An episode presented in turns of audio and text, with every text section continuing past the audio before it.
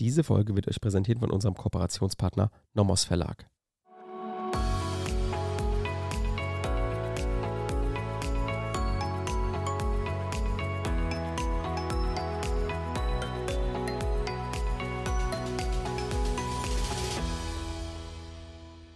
Willkommen zu einer neuen Folge Kurzerklärt. Heute wieder mit Definition und Aufbau und zwar diesmal zu Paragraph 246 und zwar ist das die Unterschlagung. Wer eine fremde bewegliche Sache sich oder einem Dritten rechtswidrig zueignet, wird mit Freiheitsstrafe bis zu drei Jahren oder mit Geldstrafe bestraft, wenn die Tat nicht in anderen Vorschriften mit schwererer Strafe bedroht ist. Absatz 2 die Qualifikation ist in den Fällen des Absatzes 1 die Sache dem Täter anvertraut, so ist die Strafe Freiheitsstrafe bis zu fünf Jahren oder Geldstrafe. Sowohl Grunddelikt als auch Qualifikation sind Vergehen. Deswegen brauchen wir einen Versuch, der strafbar ist in der Norm selbst. Und da haben wir in Absatz 3, der Versuch ist strafbar. Kommen wir zum Aufbau.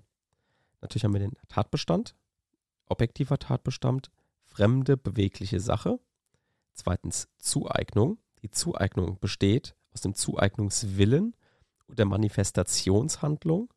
Die, der Zueignungswille besteht wiederum aus einem Aneignungswillen und einem Enteignungswillen. Dann haben wir drittens die Rechtswidrigkeit der Zueignung.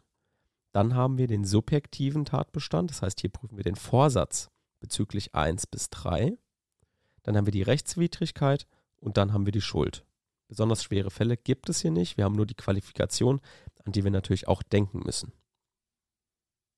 Definition der fremdenbeweglichen Sache. Definition der Sache. Sache im Sinne von 246 ist gemäß 90 BGB jeder körperliche Gegenstand. Beweglich. Beweglich ist eine Sache, wenn sie tatsächlich fortgeschafft werden kann. Fremd Fremd ist eine Sache, wenn sie zumindest auch im Eigentum einer anderen Person steht. Zueignung. Zueignung ist die Manifestation des Zueignungswillens in objektiv erkennbarer Weise. Aneignungswille.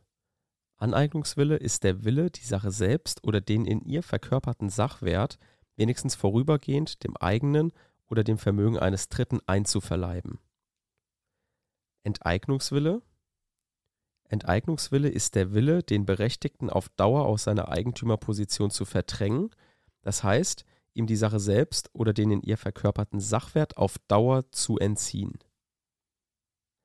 Rechtswidrig ist die Zueignung, wenn sie gegen die dingliche Rechtslage verstößt und nicht durch einen fälligen und einredefreien Übereignungsanspruch gedeckt ist. Das war es also schon mit den Definitionen zur Unterschlagung, also nicht so viel. Kommen wir jetzt zu der Veruntreuung, also der Qualifikation des Unterschlagungstatbestands. Hier brauchen wir eigentlich nur eine Definition zu kennen und das ist die von dem Anvertrautsein. Das haben wir eben gelesen in Absatz 2. Hier heißt es eben, dass etwas anvertraut sein muss und jemand dann etwas unterschlägt, dann ist es besonders strafwürdig.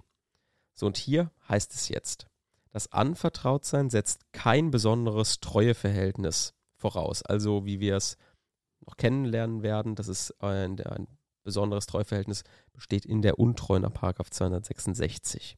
Aber das brauchen wir jetzt hier eben nicht. Es genügt vielmehr, dass dem Täter der Besitz ausdrücklich oder konkludent mit der Maßgabe eingeräumt wurde, mit der Sache im Sinne des Berechtigten umzugehen. So, das war es auch schon mit dem Anvertrautsein. Und damit sind wir auch mit der heutigen ganz kurzen Folge auch schon fertig. In der Unterschlagung ist nicht mehr rauszuholen, mehr kann ich euch dazu nicht erzählen. Deswegen ähm, ja, waren das die Definition und der Aufbau und wir hören uns in der nächsten Woche. Bis dahin. Tschüss. Werbung. Heute haben wir eine Empfehlung für euch, die genau für die heutige Folge bestimmt ist, und zwar für diese Definition-Folge. Hier möchte ich euch nämlich einen Nomos-Kommentar an die Hand geben, den ihr gerne irgendwie in Hausarbeiten benutzen könnt, den ihr euch natürlich, wenn ihr natürlich das Geld habt und so flüssig seid, auch gerne bestellen könnt. Und zwar geht es um den Nomos-Kommentar Kindhäuser Neumann Pefken Saliger. Das ist jetzt nicht der Handkommentar von Kindhäuser, den ich schon öfter auch gerade zum Kaufen empfohlen habe, weil der sehr billig ist und ihr damit gut fürs Examen und für die Klausuren auch lernen könnt, sondern es geht um die große Kommentarreihe, ähm, also der Gesamtkommentar praktisch vom STGB. Das ist jetzt praktisch der vierte Band, aus dem ich euch die Definition auch mitgegeben habe zum Teil. Da könnt ihr die sehr gut nachlesen. Ist natürlich total ausführlich, reicht für jede Hausarbeit. Und genau, da könnt ihr gerne mal jetzt in der sechsten Auflage auch gerade schauen. Da sind also auch alle neueren Delikte, ähm, sind da auch vorhanden. Werbung Ende.